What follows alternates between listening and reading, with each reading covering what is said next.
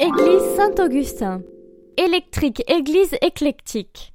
Ne sois pas intimidé par cette grande rosace et tous ces apôtres qui te regardent. L'originalité de cette église, ce n'est pas tant son mélange de styles, de l'art roman, byzantin, gothique, par-ci par-là, mais plutôt sa structure métallique recouverte de pierre. Grosse triche.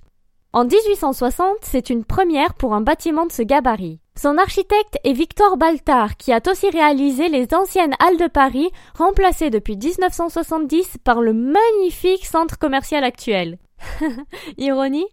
Buzzy Tip. Son orgue de Charles Spackman Barker est l'un des premiers à intégrer l'électricité.